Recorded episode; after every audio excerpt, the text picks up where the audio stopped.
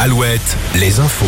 Morgane Juvin, bonjour. Bonjour Arnaud, bonjour à tous. Un rassemblement citoyen débute en ce moment à Annecy. Les habitants sont appelés à rendre hommage aux victimes de l'attaque au couteau, mais aussi aux personnes qui sont intervenues pour stopper l'agresseur. Un agresseur qui a été placé en détention provisoire hier. Il n'a pas révélé le mobile de son acte. On sait en tout cas qu'une demande d'asile lui avait été refusée quatre jours plus tôt. Concernant les victimes, aucune de pronostic vital engagé. Ce fait divers, la nuit dernière, près de Nantes, une voiture bélier a foncé dans une pharmacie vers 23 heures. La pharmacie de Vigneux de Bretagne. Fait étonnant. Selon Presse Océan, les malfaiteurs ont dérobé des produits pour bébés. Une enquête est en cours.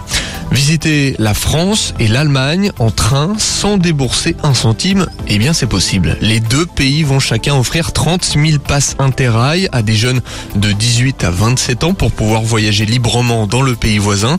Soyez prêts à dégainer ouverture des inscriptions demain à 10h. Dernière étape ce dimanche de la route vendéenne. La première édition de la course cycliste pose ses coureurs à Chantonnay aujourd'hui. Au programme plus de 100 km jusqu'à Mortagne-sur-Sèvre. Un contrôle à montre est aussi au programme. La route vendéenne est devenue une étape de l'élite nationale. Jour de finale à Roland Garros, finale masculine. Casper Ruud, finaliste l'an dernier, retrouve Novak Djokovic juste devant au classement ATP.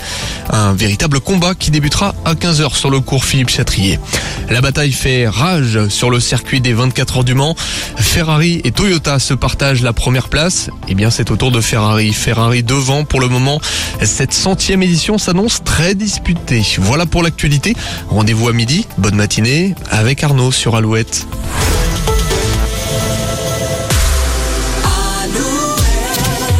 Toujours plus de hit, toujours plus de hit.